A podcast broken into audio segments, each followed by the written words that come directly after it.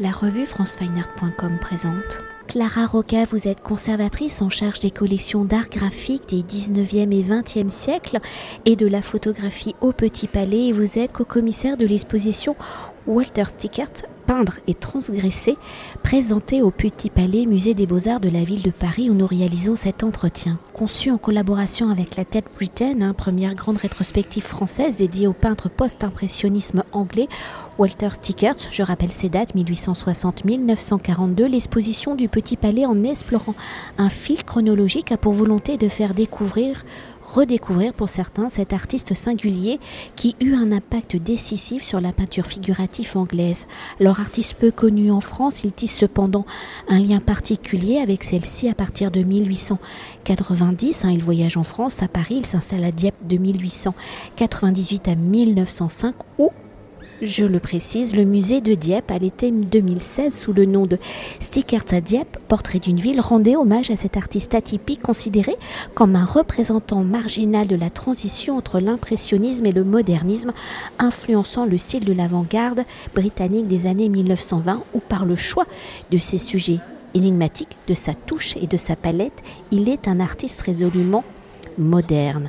Alors fils et petit-fils de peintre, né le 31 mai 1860 à Munich en Bavière, avant d'entrer en peinture, Walter Stickertz est d'abord acteur. Il va s'initier à l'art en étant l'assistant de Whistler, où très rapidement il développe sa peinture à travers des sujets jugés trop audacieux, comme des scènes de musical. Alors, dans un premier temps, pour évoquer sa formation, venant d'une famille de peintres, connaît-on l'œuvre de son père, de son grand-père. Si Walter Stickertz se dessine dans un premier temps une carrière d'acteur, sait-on si son père, son grand-père vont le former au dessin, à l'art et dans son choix d'entrer en peinture? Comment rencontre-t-il Whistler? Comment devient-il son assistant? Comment celui-ci va-t-il influencer le regard pictural de Walter Sickert.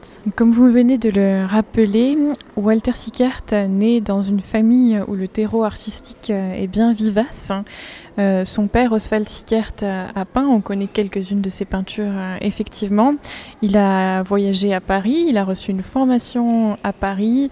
Il connaît euh, l'œuvre de Couture, de Manet, de Courbet. Et cette école française, donc, est présente en arrière-plan dès les débuts, dès les premiers pas de Sickert.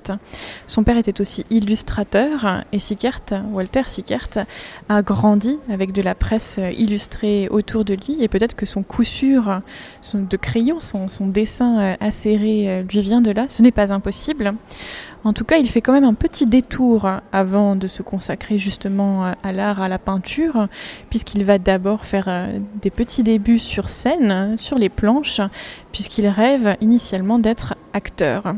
Il se passionne pour euh, des, personnalités fortes comme Sir Henry Irving, ce grand acteur qu'il va admirer, et ce n'est pas anodin que son premier maître en peinture soit Whistler, qui lui aussi est un peu un personnage de théâtre, excentrique, vivant, fort, qui fascine à son tour euh, Sickert, qui va lui aussi euh, l'idolâtrer. Mais avant d'en arriver à Whistler, Sickert fait une petite formation euh, initiale à la Slade School of Art et dans l'atelier d'Otto Scholderer, un ami artiste de son père, lui aussi proche de l'école française. Donc là encore, les liens sont, sont bien présents. Euh, et puis donc il rentre dans l'atelier de Sickert, dont il voit quelques années auparavant des œuvres qu'il admire immensément. Et c'est cette admiration euh, qui le conduit à lui. Au début, il va imprimer les gravures du maître, tirer les gravures du maître, et puis il va aussi préparer sa palette, mélanger les pigments, les huiles, et c'est en recevant comme ça un enseignement un peu informel qu'il va mettre le pied à l'étrier et développer sa propre peinture, qui est toute pétrie des enseignements euh, de Whistler, et notamment des harmonies tonales de cette gamme de couleurs euh, très resserrées en demi-teinte précieuse pour laquelle il va garder euh, un penchant euh, tout au long de sa carrière. Et pour continuer d'évoquer la construction de l'œuvre de Walter Stickert, hein, s'il débute une carrière euh, d'acteur, comment celle-ci va-t-elle influencer le choix de ce sujet dans le développement des points de vue complexes et ambigus, plaçant le public, l'orchestre et, et l'artiste sur des zones de frottement? Comment cela se matérialise-t-il sur les toiles de Stickert Sickert va garder effectivement un attachement très fort à la scène Et il assiste notamment à ces fameux spectacles de musical dont vous parliez, qui sont en réalité des sortes de performances sociales incroyables où les spectateurs participent pleinement au spectacle, chantent avec les chanteuses, dansent, chahutent, font du bruit. Et si initialement son regard se porte sur les artistes sur scène, justement parce que lui aussi en a été un probablement, parce qu'il s'y reconnaît, son regard va ensuite glisser, intégrer la salle, voire se focaliser sur les spectateurs, sur les décors aussi de ces salles incroyables, dégoulinantes de décors de peinture dorée, de velours rouge. Et en fusionnant tous ces points de vue différents sur les artistes, sur la salle, sur les spectateurs, il va effectivement élaborer des peintures très complexes, multipliant, brouillant les points de vue. Il va notamment jouer des jeux de reflets de miroirs imbriqués les uns dans les autres. Les salles de music hall, ce sont souvent des petites salles hein, construites sur des petites parcelles de terrain dans les quartiers populaires. Et pour amplifier l'espace de ces salles, on y pose des miroirs. Et ces miroirs vont être le prétexte à Sickert, pour Sickert euh, de construire des œuvres extrêmement complexes où les images s'imbriquent les unes dans les autres, qui demandent aux regardeurs un travail de décryptage pour comprendre si ce qu'on voit est un reflet, un reflet d'un reflet, la réalité. Et c'est vraiment très révélateur de cette propension qu'a de jouer du high et du low. C'est très anglais. C'est mélanger des choses très populaires, très simples, avec le grand art, avec des constructions très intellectuelles, des compositions très poussées, pour faire une peinture qui soit à la fois extrêmement euh, élevée, extrêmement digne, mais en même temps très choquante, très perturbante parce que représentant des spectacles jugés vulgaires. Et là, j'ai c'est pas dans mon habitude, mais une toute petite question, et pour continuer d'évoquer le théâtre, est-ce également ces ambiances lumineuses, un hein, jouant euh, du clair et de l'obscur, qui vont influencer la palette si particulière de stickers? Oui, c'est sûr qu'il a une attention euh, très nourrie qu'il porte à ces jeux euh, d'éclairage sur la scène. Il en parle notamment pour l'œuvre qui fait l'affiche de l'exposition Little Dot Hetherington, où il, euh, évoque euh, ces rayons de lumière citronnée qui se posent euh, sur l'actrice. Euh, évidemment, la peinture tonale de Whistler n'est jamais loin, mais c'est vrai que dans cette euh, partie de son œuvre où il s'éloigne de ce premier maître, on voit arriver des couleurs plus vives, qui sont les couleurs du music hall, mais qui sont aussi les couleurs de son deuxième mentor, qui est Edgar Degas, lui-même très proche, euh, très sensible aux arts du spectacle, au café-concert en France, et chez qui on va retrouver des rouges vibrants, comme ceux que l'on voit chez Walter Sickert. Et justement pour évoquer la France où il séjourne régulièrement à partir de 1890 et où il s'installe à Dieppe de 1898 à 1905, la scène française va influencer le regard de Walter Sickert où il rencontre, et vous l'avez dit notamment, Edgar Degas, artiste qui aura un impact sur le travail et l'évolution de Walter Sickert. Alors comment cela se concrétise-t-il? Vous en avez déjà dit quelques mots sur cette touche, cette palette euh, picturale, et comment repense-t-il sa manière de peindre. Rencontre Edgar Degas à Paris alors qu'il convoit l'arrangement en gris et noir, le portrait de la mère de l'artiste de Whistler. Donc on voit tout de suite le moment, le point de bascule presque, où les deux personnalités de maître vont se croiser au-dessus de la tête de Sickert et l'influence de Degas avec lequel il va nouer réellement une amitié profonde pendant l'été 85 à Dieppe va progressivement prendre le pas. Et toute sa vie, Sickert va se souvenir et va citer les enseignements de Degas, que Degas lui donne de manière très informelle. Et parmi ces enseignements, effectivement, il y a la question de la composition de l'image, puisque Degas incite Sickert à réfléchir au dessin à l'importance de la ligne, du dessin préparatoire, de la construction de l'image. Sickert ne va plus peindre à la prima d'un seul trait avec une peinture très fluide comme le faisait Whistler. Il va peindre en couches successives avec un temps de séchage intermédiaire en réfléchissant à son image, en réfléchissant à sa composition. Cette leçon, il va la garder toute sa vie. Il va aussi en garder une autre que l'on ressent tout particulièrement dans sa période de Camden Town, des nus de Camden Town.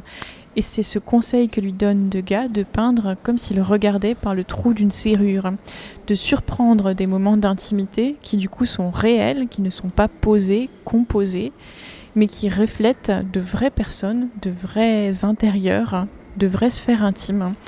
Et voilà, ça c'est vraiment une autre leçon que Sickert va garder toute sa vie. Et là, vous l'avez euh, évoqué en parlant de ce euh, sujet euh, fortement ancien et académique, hein, c'est le nu, le nu féminin. Et quand on découvre cette salle au milieu du, parcours, hein, vraiment consacrée au nu, et on se dit, il est complètement moderne, actuel. Il, rentre dans la matière du corps, il a des cadrages absolument contemporains, photographiques. Enfin, la photographie est déjà née depuis quelque temps, mais voilà, je vous laisse développer. Il faut imaginer que en Angleterre, à cette époque, Sickert se dresse effectivement contre toute une tradition académique du nu qui n'a pas encore été perturbée par l'équivalent d'un Manet, d'un Courbet, d'un Bonnard, d'un Vuillard on a toujours ces nus extrêmement euh, pudiques, euh, voilés sous des prétextes mythiques, allégoriques, euh, historiques, des nus qui sont toujours très idéalisés, très parfaits, des corps tout roses, tout lisses. Et Sickert va résolument s'opposer à cela en proposant effectivement le nu moderne, que l'on ne connaît donc pas encore dans cette Angleterre encore très puritaine finalement. Ce nu moderne, et vous l'avez très bien évoqué, il va passer par des cadrages extrêmement surprenants, où on est en plongée, en contre-plongée, où on a le regard au niveau du sexe de la femme parfois, justement comme si on regardait par le trou de la serrure. Cela va aussi passer par des poses, les modèles qu'il fait poser de manière très naturelle, très décontractée. Par le choix même de ces modèles, il prend des vraies femmes qu'il rencontre notamment dans la rue, des femmes parfois âgées, des femmes parfois maigres, des corps qui ne sont pas parfaits, qui sont de vrais corps, et c'est vraiment une de, ses, une de ses volontés. Et il va aussi essayer de désérotiser le nu féminin, de toujours mettre à distance le regardeur en proposant des nus qui ne sont pas parfaits, qui ne sont pas immédiatement séduisants, qu'il faut regarder longuement, qui jouent sur la lumière, sur le contre-jour, sur des couleurs très précieuses, des verts olives, des violacés, des bleutés, qui se révèlent très très progressivement. Et voilà, toujours cette manière de nous faire euh, surprendre, entrer dans l'intimité d'un cadre réaliste, d'une misérable petite chambre du quartier de Camden Town, avec ses petits lits métalliques, ces pots de chambre que l'on devine parfois euh, sous les lits, et ces impressions d'être face à de vraies personnes dans de vrais intérieurs. Et on va poursuivre et revenir à l'ambiguïté de l'œuvre de Tickert évoquée lors de la spatialisation des sujets autour du musical, à son retour à Londres à partir de 1907. Il débute une série, hein, les Modern Conversation Pièces. Alors je, j'ai un anglais absolument apocalyptique, mais où il détourne justement les scènes de genre classique et traditionnelles de la peinture anglaise en des tableaux ambigus où il s'intéresse au meurtre de Camden Town, quartier où il vit à Londres. Alors à travers ces sujets, comment rend-il les scènes ambiguës, menaçantes, sordides? Comment sa série de meurtres de Camden vont-ils aussi le propulser dans ces fameuses polémiques de Jack l'éventreur et associé Stickert au tueur en série. C'est vrai que le point de départ euh, de toute cette histoire, c'est la volonté de Sickert de s'emparer du genre anglais des conversation pieces, comme vous l'avez euh, bien expliqué, donc un genre traditionnel où l'on va montrer au XVIIIe siècle et puis au XIXe siècle tout le confort, tout le bien-être de la sphère intime où posent les membres de la famille, par exemple à l'occasion du petit déjeuner. Donc c'est une scène chaleureuse, conviviale, supposément, et Sickert va en faire autre chose. Euh, il représente donc plusieurs personnes dans un cadre intime, et parmi cette série, d'œuvres. Il y en a peut-être un ensemble effectivement qui est particulièrement célèbre. Et c'est toute une suite qu'il présente en Angleterre, qu'il réunit sous le nom de l'affaire du meurtre de Camden Town. Cette affaire, c'est un fait divers de 1907 où l'on retrouve une jeune prostituée, Emily Dimock, nue, égorgée sur son lit d'une petite chambre modeste qu'elle louait donc dans le quartier très populaire de Camden Town. L'affaire va faire les choux gras de la presse anglaise pendant des mois. On ne trouve pas le coupable, donc évidemment les fantasmes courent. Et c'est aussi une affaire qui passionne parce que pour les Anglais, elle fait écho à un autre fait divers euh, bien plus ancien qui date de 1888 euh, et qui consiste aux cinq assassinats attribués à Jack l'Éventreur. Sickert, qui est tout à fait opportuniste et plutôt futé, voit tout l'intérêt qu'il a à jouer du bruit autour de cette affaire et présente donc un ensemble d'œuvres sous le titre de l'affaire de Camden Town. Ce faisant, il va colorer durablement la manière dont on perçoit ces œuvres, puisque on va vouloir les interpréter comme des scènes de meurtre. Mais il va déjouer ça, comme beaucoup de choses, en proposant successivement de nouveaux titres à ces tableaux et en brouillant les pistes. Une scène de meurtre va se transformer en une scène d'intimité tendre entre un homme et une femme, ou bien en un rapport effectivement de domination où l'homme habillé debout surplombe de manière euh, assez forte une femme nue allongée qui semble prostrée, ou bien dans d'autres toiles où cette fois-ci les deux protagonistes sont vêtus, c'est toute la complexité des relations conjugales qui va se révéler avec l'ennui qui se creuse entre deux personnages. Et toutes ces histoires, finalement, c'est ça qui intéresse Sickert. Hein.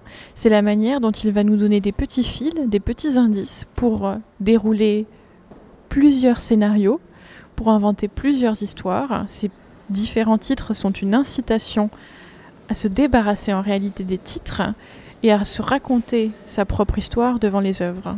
Et peut-être pour conclure euh, notre entretien et pour appréhender l'œuvre de Walter Sickert, euh, comment avez-vous conçu et articulé l'exposition? Comment la transgression du titre peindre et transgresser justement est-il le fil conducteur de l'exposition, de l'analyse de l'œuvre de Sickert?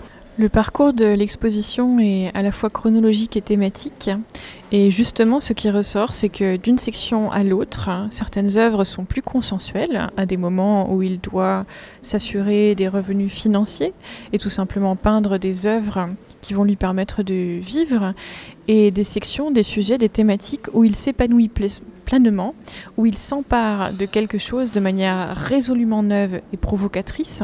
Et par exemple, dans les sections consacrées au musical, au nu, mais aussi les toutes dernières sections consacrées aux 20 dernières années de la production de l'artiste et à ses transpositions, on voit comment il se renouvelle sans cesse, il propose sans cesse quelque chose de neuf.